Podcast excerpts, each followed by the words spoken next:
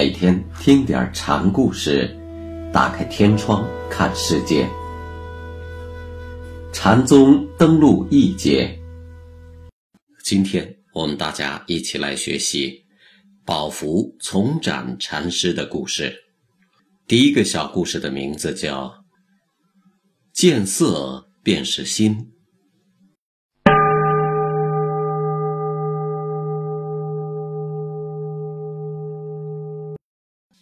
宝福从展禅师十五岁就出家了，礼拜雪峰为师。拜师之后，有很长时间在吴楚间行脚参访，参过了禅门丛林中的大师大德们之后，便归雪峰侍候师傅。有一天，雪峰忽然唤了一声“宝福”，然后问：“还会吗？”宝福刚要靠近师傅，雪峰用杖子把他拄了回去。宝福一下子领悟了禅门之规。宝福和长庆既是同门，又是要好的道友。宝福经常就一些古今禅师的方便法门向长庆请益。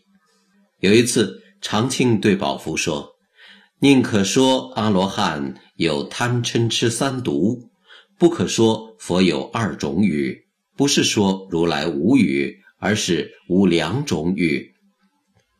贪嗔痴毒害美人自信本有的法身慧命，所以称为三毒。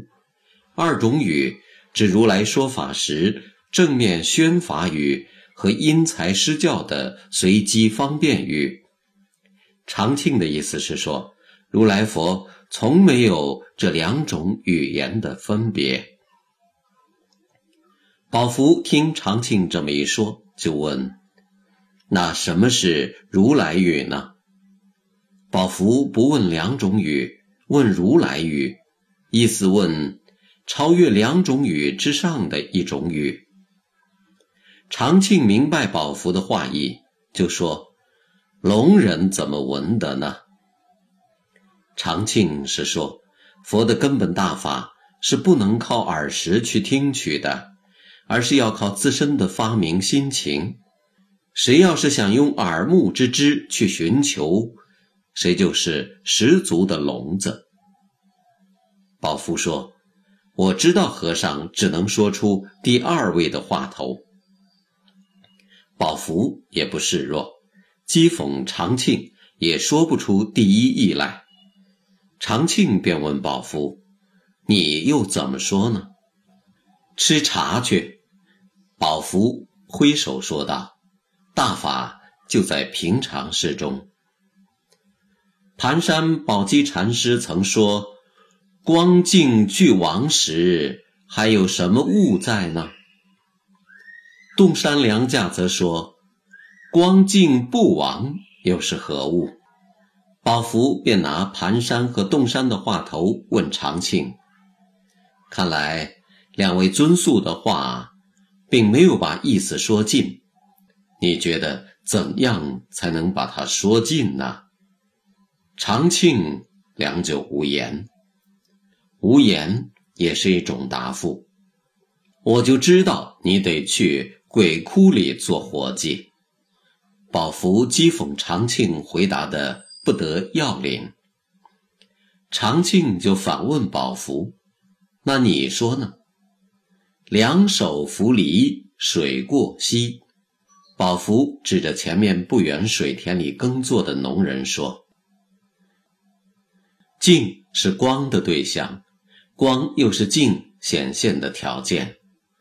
不论盘山的光镜俱亡，还是洞山的光镜未亡。”都是以思维的分析对待光和镜，所以宝福便任意举出映现的一种景象，来破除这种分别之见。水田农人双手扶犁，田水过膝的样子，就是那样一个既完整又真实的存在。用光镜分别的思维眼光去看待它，就会失去本然的真实。长庆便又问：“见色便见心。还见远处那位为人摆渡的船子吗？长庆的问话是紧承着上面的话题而来的。我们不用思维的方式去看待事物，就是守住自信本心的统一和完整。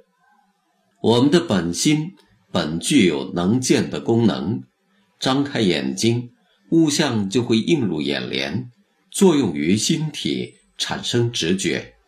在这种直觉中，我们可以感觉到这种自信功能的存在，所以见色即是见心。宝福回答：“见。”长庆又说：“现在先把船子放在一边不说，我问你，什么是心？”宝福点手指向船子，意思是这就是。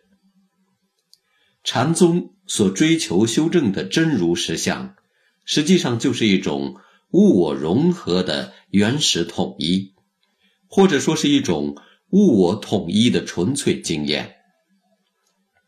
我们是通过物的限量来明知心情，而物作为一种限量摄入到我们的眼帘中时，正是这种心性的功能。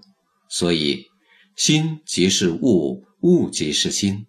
这是六祖以下的南禅与北禅的不同处。神秀北禅以看境为宗旨，讲究逐步的扫除念头，从而做到一念不生。